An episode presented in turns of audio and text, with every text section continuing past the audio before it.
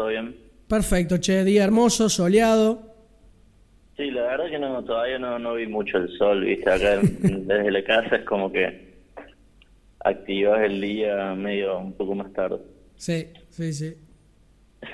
Los que no hacen radio y tienen que venir temprano, acá con Micael Ferrazano estamos, estamos de temprano, pero no hay nadie en la calle, así que están todos durmiendo los que pueden. Sí, igual qué lindo, qué lindo salir, qué lindo salir. Sí, por favor. Uno uno lo extraña con cierta melancolía, nostalgia, ¿no? Como qué lejos que quedó eso de salir a la calle. Sí, en efecto. Y, bueno, los abogados, yo no sé, a partir de, supongo que hoy tendremos novedades de cómo se va a reglamentar esta fase 4 en, la ciudad de Córdoba, pero no sé si tienen expectativa los abogados de poder trabajar. Eh, la verdad que, o sea, el, tema de, las fases, uno le da cierta esperanza el entrar a una nueva fase, ¿no? Pero viendo cómo se está manejando la provincia, la provincia es como que tiene bastante recelo y, o sea, puede estar justificado, no no digo que esté mal, siempre siempre partamos de la base en que priorizar la salud es, lo más importante y que va a, tener, va a estar relacionado con el tema que vamos a hablar, pero pero bueno, da la sensación de que todavía falta mucho. Sí. Eh, el Colegio de Abogados ha presentado múltiples reclamos a la provincia para tratar de que, va, al Poder Judicial en realidad, para tratar de que se vuelvan con los ciertos protocolos las tareas, pero no, no, no ha sido denegado todo. Sí, te vi ahí publicar en, las redes, en Instagram, estabas un poco en contra eh, de, este hashtag o esta idea de estamos eh, de servicio, ¿no? Sí, porque es bastante vamos a decirle mentiroso, medio violento decir mentiroso, pero es mentiroso. O sea, eh, dice la justicia que sacó 11.000 resoluciones y sentencias. Sí, pero tengamos en cuenta cuántas se suelen dictar en condiciones normales, ¿no? O sea, 11.000 suena mucho, pero en realidad es muy poco. Claro, es como, como el, los amigos de Kraft que anoche me trajeron cerveza y, le digo, bien el negocio, y me dice, sí, bueno, es como para pagarle, para, para, para pagar las cuentas en realidad, ¿no? Claro, tal, cual, es como para decir, bueno, estamos haciendo algo, digamos, o sea, no, no está parado. Pero, pero no, no, no, no está funcionando, la verdad es que es. Bien. Bueno, eh, el, el tema de hoy que propusiste me pareció muy interesante, justamente es hablar un poco del campo laboral. Sí, justamente em, comenzando con esto de la fase 4, ha habido muchas novedades y ya estamos en un momento, no solamente que ha habido novedades, sino que ya estamos en un momento de empezar a, sacar ciertas, no conclusiones, pero ya sacar ciertos análisis, ciertas valoraciones acerca de cómo se están dando las medidas y cómo se están dando las situaciones, ¿no? Eh, hace 20 días era todo muy reciente, pero ya pasaron 50 días, entonces uno ya empieza a ver las consecuencias de, de toda esta pandemia y de la situación económica. Bien, te entiendo. Sí, sí, sí. Sí, bueno, es, se han dicho también barbaridades en, los medios, ¿no? Respecto a, lo que vos planteás. Sí, sí, pero pero más allá de eso, por ejemplo, las medidas que, que se han tomado en, esto, en estos días, después de la última conferencia de prensa del presidente, es que, bueno, con esto de la fase 4 se flexibiliza un poco todo el, contexto del mercado laboral, ¿no? Entonces, por ejemplo, vuelve el industria textil, el casado, el tabaco, la metalúrgica, la gráfica, la madera, muebles, juguetes, vuelve bastante, bastante ramas. Pero bueno, venimos de un mercado que está bastante golpeado, venimos de un mercado laboral que está golpeado hace varios años, entonces es como que eh, da la sensación de que estamos todos queriendo volver a trabajar, pero no es que afuera en la calle hay un mercado próspero esperándote, ansioso de, abrazarte y darte dinero, digamos. O sea, la, la plaza realmente está muy seca, venimos de una crisis de, de ya varios años y esto no hace más que empeorarlo. Eh, frente a esto de la pandemia, es valorable la cantidad o la batería de medidas que ha sacado el Estado para tratar de paliar un poco la situación. Eh, tiro algunos datos rápidos, por ejemplo, dos millones de personas, dos millones de personas ya han cobrado el sueldo este mes, pero porque porque el Estado ha pagado parte de esos sueldos, o sea, el Estado se ha pagado van de distintos porcentajes de acuerdo a la empresa, pero eh, ha pagado del, del 25 hasta el 75% de los sueldos. Eh, dos millones de personas no es poco. Después de 600 mil pymes, 100 mil accedieron a esos créditos para, para poder pagar sueldos. El IFE, el famoso IFE, ya han cobrado 3,5 millones de personas, eh, de, un, de 8 millones de personas estipuladas. Eh, son tantas las medidas que, que, bueno, ah, cuesta por ahí enumerarlas a todas. Pero son valorables. Ahora bien, vamos a hacer un paralelismo con tu, con tu apertura. La ayuda, la verdad, que das ahora poco y das ahora que está siendo muy, pero muy, pero muy lenta. Eh, es como que las mañas del Estado siguen estando, la burocracia sigue estando y está pegando en un momento en el cual no, no da como para que como para que sea de esa forma, ¿no? Como decías vos, la ayuda debe ser ahora, entonces, como que no puede ser que de, o sea, 3,5 millones de personas cobraron el IFE, pero estipuladas hay 8 millones de personas. Entonces, eso quiere decir que hay otras más de 4 millones de personas que todavía no cobraron después de 50 días de, de no cobrar nada, de no tener para comer. El IFE básicamente es para ayudar a, a comer, digamos. Che, pero me parece que estás muy golpista hoy, ¿eh? Me parece que estás golpista, me parece que querés eh, voltear un gobierno No, no, por eso arrancamos diciendo que las medidas son totalmente valorables. Ahora bien, el, el Estado tiene que comenzar a funcionar de otra forma, o sea... Totalmente. ¿A, qué, ¿A qué quiero llegar con esto? Es preferible que se le den beneficio a gente que por ahí no lo merecía a hacerlo esperar 60 días a gente que realmente lo está necesitando por una cuestión meramente burocrática, digamos, todos sabemos que no es fácil, pero pero bueno, la ayuda tiene que apurarse un poquito más. No, sí, te jodo, eh, con, perdón, ¿no? Con esto de golpista te hago un chiste porque parecería ser que, a veces te encasillan, te etiquetan desde los grandes medios de comunicación y es como, bueno, sos de un lado de otro. Uno siempre, uno siempre trata de ser más o menos objetivo dentro de lo posible, obviamente, y bueno, siempre está expuesto a que a que te peguen de un lado o de otro y está bien, o sea, no, no hay, problema con eso. Pero bueno, dentro de, estas medidas eh, fue bastante polémico, nosotros le hemos hablado en algún de Instagram, que eh, relacionado a todo esto se habían prohibido los despidos por 60 días. No sé si te acuerdas que lo hablamos en, Instagram, creo que lo hablamos. Sí, sí, eh, Bueno, eso sigue vigente. Al mismo tiempo, antes de la pandemia se había estipulado también por decreto el tema de la doble indemnización en caso de despido sin causa, eh, todo eso sigue vigente. Eh, hace muy pocos días salió lo que sería el primer ensayo de ese decreto, que fue eh, un amparo presentado por un trabajador y es el primer fallo que pone en prueba este decreto, ¿viste? en el decreto no aparecía ninguna sanción, nada muy específico de acuerdo a los que echaban a un trabajador en estos momentos.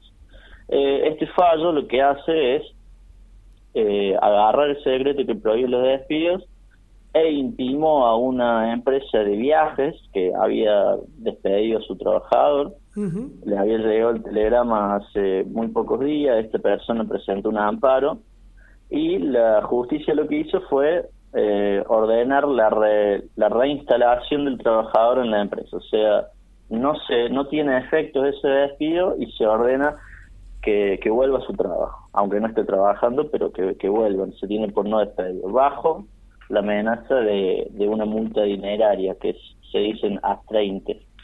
Eh, ¿Por qué cuento esto? Es muy importante porque muchos empleadores, mucha gente dicen, te echan a sus empleados, los empleados le le dicen, pero si está prohibido, el empleador le dice, no, porque es inconstitucional, eso no se, se va a bajar, viste, te empiezan a, a tirar la... De pronto son todos abogados, de pronto son todos economistas, volvemos a decirlo. Sí, sí, eh, y es muy importante el asesoramiento en este momento, o sea, no, no, no lo digo por un tema de, de hacer marketing o de promocionar los servicios, sino de que realmente es muy importante tanto para el trabajador como para el empleador asesorarse por los abogados, por los contadores, porque son momentos en el cual hay tantas medidas, tantos posibles beneficios o posibles pérdidas que puedas tener, que no es momento de improvisar. Bien. Eh, así que está bueno tener ese ese sentido. ¿Por qué lo digo también? Porque estamos viendo muchas suspensiones. Eh, además que estamos viendo muchos despidos más allá de esta prohibición de, de, despedir. Eh, estamos viendo muchas suspensiones que están siendo eh, avaladas por los sindicatos, avaladas por los mismos empleados, o sea, entendiendo la situación de los empleadores y aceptando reducciones salariales, reducciones de horas de trabajo, incluso aceptando, por ejemplo, no, cobrar por algunos meses. Eh, y, y es lo único que está siendo aceptable por la legislación argentina hoy en día. Eh, o sea, eso sí está permitido llegar a un acuerdo para llegar a, una suspensión en el cual se pague una parte del sueldo. Ahora bien, me parece importante remarcar, de, por esto la importancia del asesoramiento, de que no en todos los casos es aceptable esta situación. ¿Por qué? Porque, por ejemplo, la industria alimenticia creció un 570% en la recaudación y en, y en la fuerza de trabajo. Ah, mira. Claro, o sea, hay industrias que en este, en este preciso momento son muy pocas, pero son industrias que están funcionando. O sea, entonces vos, si de pronto ves que tu empleador le está yendo bien, de que no te puede poner la excusa de la pandemia y con eso bajarte el sueldo, despedirte o suspenderte, ¿no? Entonces por eso digo lo importante que es eh, estar informado. Sí, sí, sí, si vos conoces, eh, te hacen el cuento del tío y vos, viste, si no sabes, decís, bueno, es lo que me toca. Sí, después algo que, quería charlar con vos, digamos, el tema de qué peso están teniendo los sindicatos en todo esto, ¿no? que, yo realmente veo cada vez más eh, el poco peso que están teniendo. Eh, no, no sé si, no, no, no sé cómo valorarlo, la verdad, pero me sorprende el, en estas situaciones de crisis cómo la sindicalización por ahí se queda muy corta.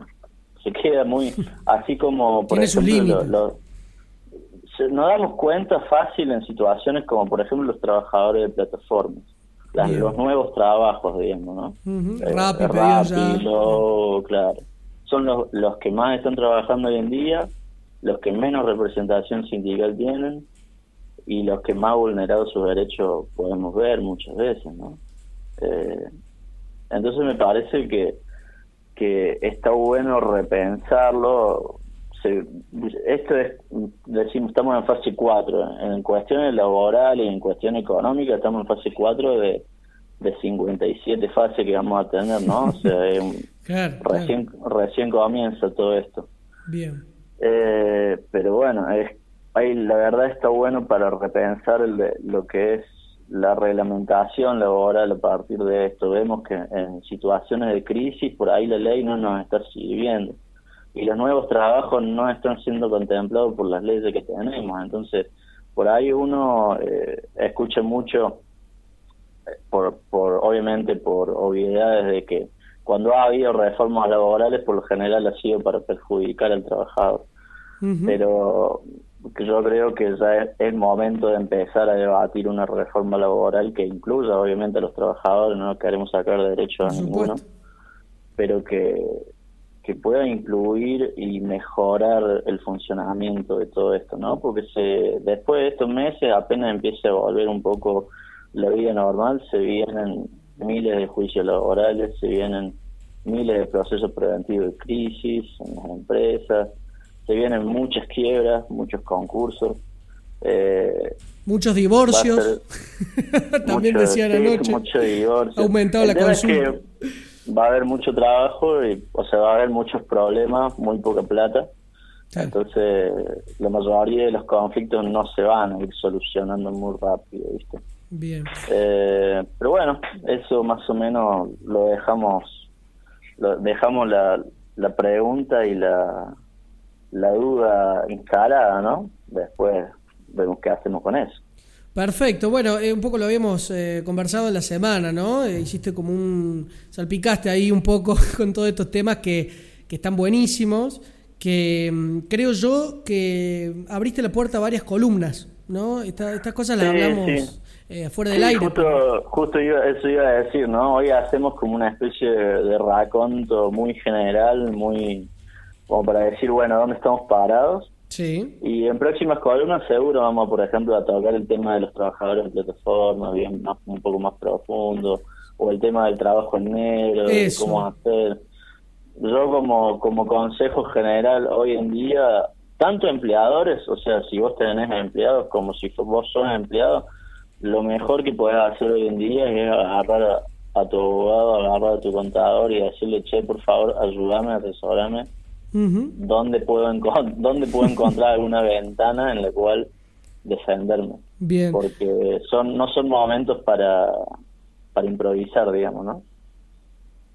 No, no, y está bueno lo que decís, está bueno el asesoramiento, por eso me parece interesante esta columna, por eso me parece interesante que los domingos profundicemos eh, todos estos temas que vos traes. Está bueno así también dar un pantallazo general y creo que va a estar bueno hablar del sindicalismo, el rol del sindicalismo y todos estos temas que vos decís. Y me gustaría, y te encargo para una columna futura, algo muy difícil, eh, que es hablar un poco del rol del Estado en términos de eh, instrumento jurídico, ¿no? ¿Cuáles son las herramientas del Estado en, este tipo de crisis? qué cosas deja por fuera, cuáles son los límites del Estado. Es decir, e, es por ahí una reflexión más filosófica, pensando en un Estado como un tejido social, como un terreno de disputa entre gobernantes y gobernados y, otras eh, cuestiones, pero, pero me parece interesante. lo, jurídico ahí, el derecho se transforma en una herramienta que, que es de las principales que tiene el Estado, digamos, generar las leyes, las reglamentaciones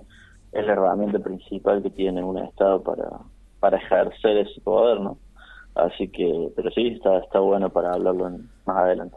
Bien, bueno, eh, te quería, quería inaugurar con vos, después de tu columna, poner este tema, que es uno del, Rally Barrio Nuevo, que se llama Bower, que me parece que, va un poco con, cosas que hemos conversado, es un gran tema musical. Así que vamos a escuchar un poco este tema de Rally. Joaquín, te agradezco, nos escuchamos el domingo que viene y buenísimo a tu columna, ya hay gente opinando, así que después vamos a compartirlo en, el canal de Spotify que, que creaste y donde subí las cosas y en Instagram. Listo, muchas gracias, que anden bien. Ahí pasaba Joaquín Vidal con su columna de despacho jurídico, excelente. Y ahora escuchamos Rally Barrio Nuevo, esto es Bower.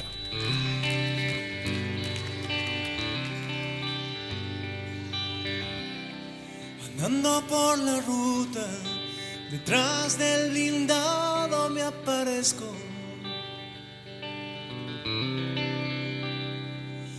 Gesto de John Wayne Voy remontando la Browning 50.